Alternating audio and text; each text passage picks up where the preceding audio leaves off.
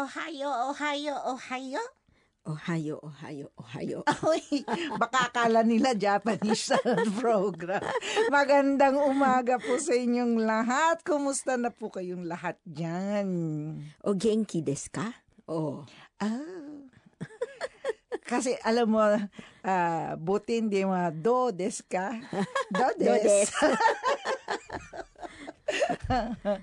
Nakaka- hindi ba yun kasi ang pinakamadaling ah, matandaan Mm. na yung ogenki desu ka, konnichiwa, yan yung mga ganyan eh, di ba? Oktubre, eh, andyan yung mga bagong batch ng mga estudyante. Opo, di ba? welcome. O bagong batch ng mga mga sa trabaho. Opo, The at least batches. nag-o-open na rin paunti-unti ang Japan. paunti-unti. Ah, you know, uh, you never know. But Mm-hmm. anyway, you still have to keep safe and uh, observe the preventive measures. Di ba? Opo, Kaya, ngayon, ano ba pag-uusapan natin? chill. Chill lang tayo. Chill. Let's chill then. Yan po mga kababayan ang kantang Balita sa album Kapiling ng I Belong to the Zoo.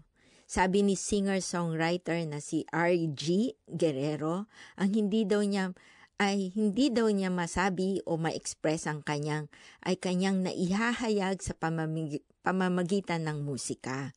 Sa album po na ito, natagalan daw siya na i-release ang album at hindi daw naman siya nagawa ng excuse pero ito daw po ay dahil sa pandemya kaya din po sila na, nahirapan ma- makalabas ng kanta. Nagka-COVID din po siya at may mga long-term side effects siya. At isa din sa mga kanta na maririnig ninyo mamaya ay tungkol sa kanyang kapatid na nagka-COVID din.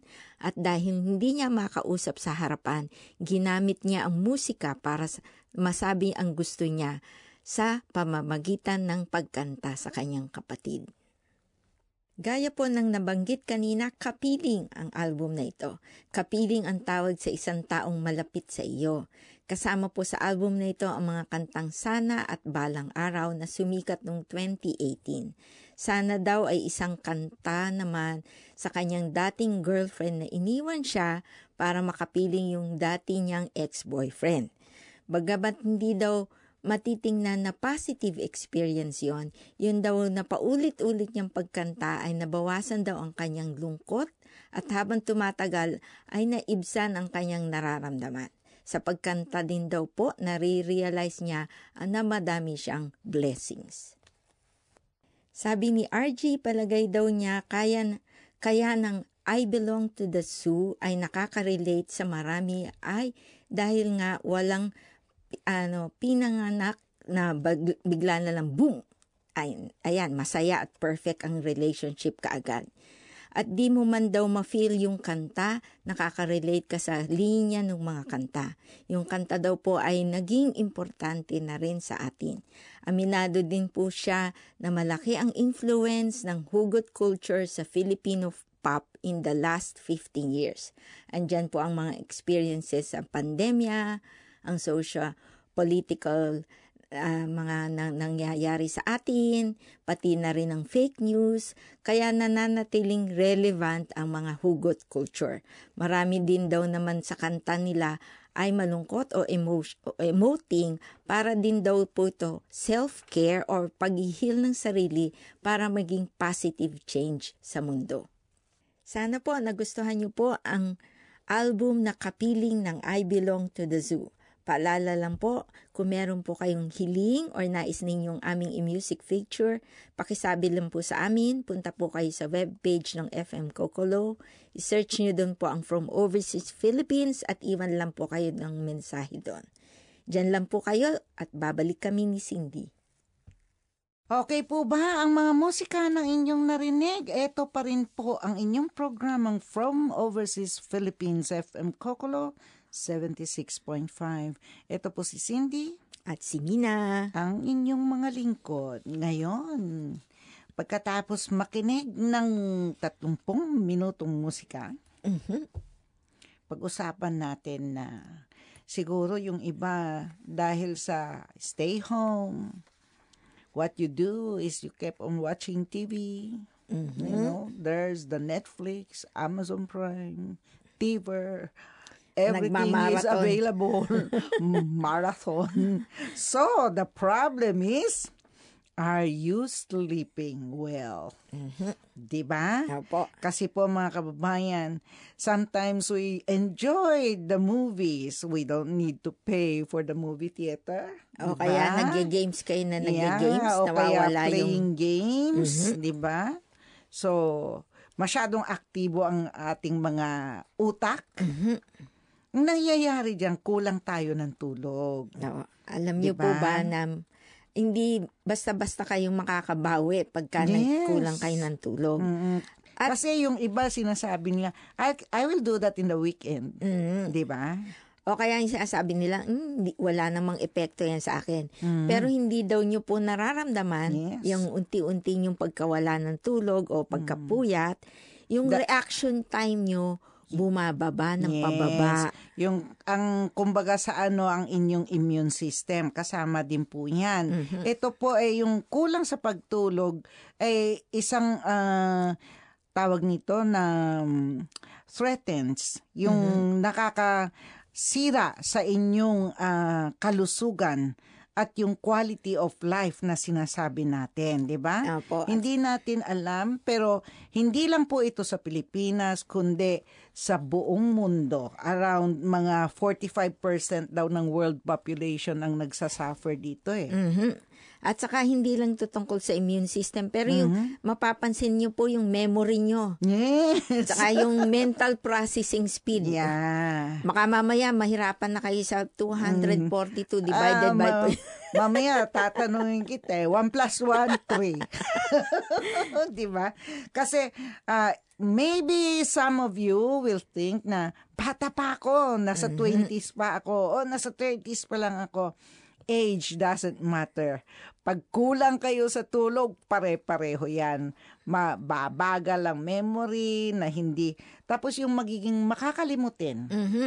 Di ba? At saka mer- ma- mapapansin nyo daw yon kasi Hmm. hindi kayo mabilis mag-pay attention. Mm-mm, yung hindi kayo nakatutok sa isang bagay o kaya mabilis kayo ma-distract Opo, o tinatamad kayong ma- matuto ng bagong mga ah, Mga bagong bagay. Opo. Tapos yung creativity nyo din, pwede na yan. yun yung mga Mhm. wala ng pasensya. Mhm. Yung mga emotional management, yan ang tinatawag ng mga, kunwari, ah, medyo napapadali kayo yung magalit. Mhm. Masya- masyado kayong iritado, 'di ba? Makonting ma ano lang, ano ka ba? 'Di ba? Ganun 'yun eh. So hindi niyo po napupuna. Ito ay nagiging chronic.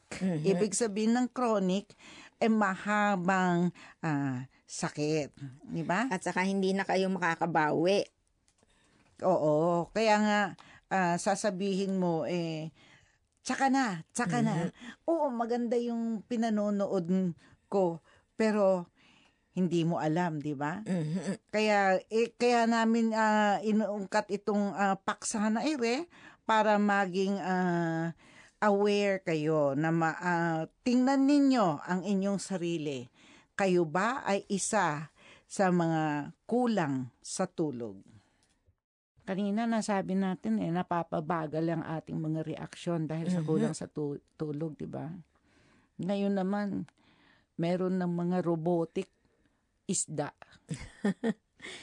Dati robotic dog. Ngayon, robotic fish. Di ba? Ito po, eh, eh, pero ito, nag-give up na sila eh. Hindi na daw gagalaw yung isda eh. Mm, Pero bakit daw? pagkatapos nung, nung iniwan nila overnight, aba, nung pagbalik na nila, aba, gumagalaw na lahat, nagsiswim na lahat.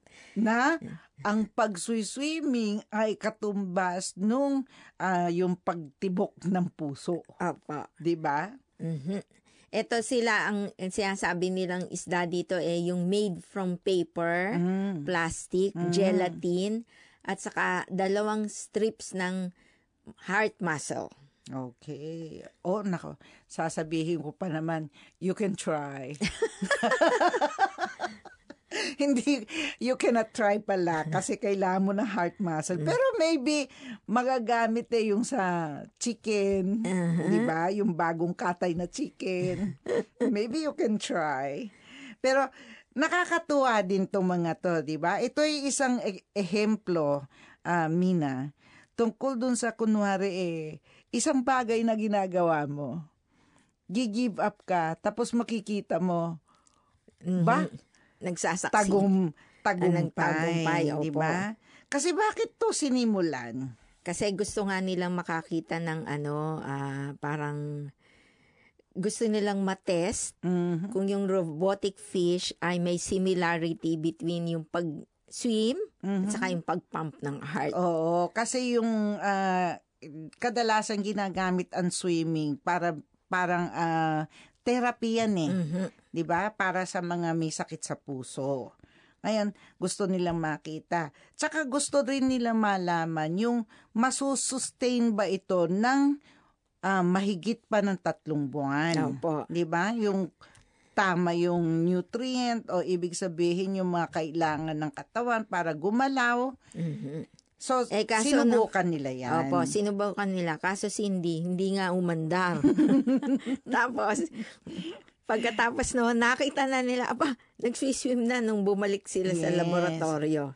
Yun ang pinaka pero yun ang pinaka-importante, 'di ba? Mhm. Na ang pinaka-importanting nakita nila ay yung kung pwe, na ma- may posibilidad na mapalitan yung ah, yung cells ng puso Mhm. pag ah, nagkaroon ng inflation, Opo. inflammation Nagkasakit o ng- kaya nagkasakit, nagkasakit, 'di ba? Mhm. So, yan ang na na puna nitong grupo na to. Taga saan tong mga scientists na to? Sa ano siya, sa US. Yes, sa, po. sa US. Mhm. Pero dun sa Pilipinas din, ah, nagsisimula na, Mhm. na umaangat na rin po ang science natin sa robotics Mhm. at ah, hanap-hanap po kayo ng mga mababa, mababasa na nadyari yun nga actually eh, di ba yung aero, aerospace na yun ang ginawa niyang idea para magbigay ng siyensya dun sa Pilipinas. So, yung mga mahihilig sa robots, why try, why not try thinking for health issues?